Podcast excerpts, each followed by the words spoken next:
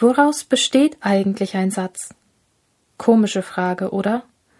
Man spricht Tag für Tag viele Sätze und jeder Satz sieht völlig anders aus. Wie soll man da einen Satz beschreiben können? Mal sehen, ob du später mehr darüber weißt.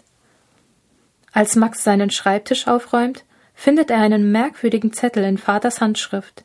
Erstaunt liest er. Merkwürdig. Was soll denn das alles heißen? Vieles auf diesem Zettel ergibt doch gar keinen Sinn, oder? Ach so, das ist bestimmt Vaters Merkzettel für den Urlaub im letzten Sommer. Mal sehen, ob Max herausfindet, was Vater genau mit seinen Notizen gemeint hat.